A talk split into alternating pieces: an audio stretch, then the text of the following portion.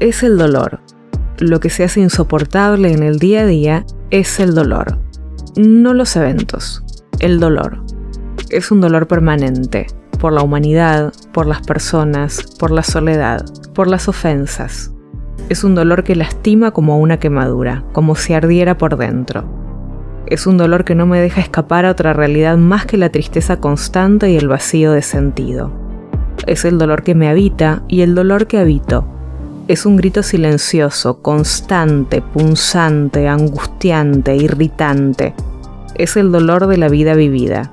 Es el dolor de la incierta vida por vivir.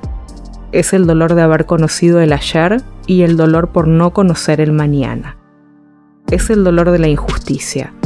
El dolor de cuando aún pudiendo elegir hacer el bien, se elige hacer el mal.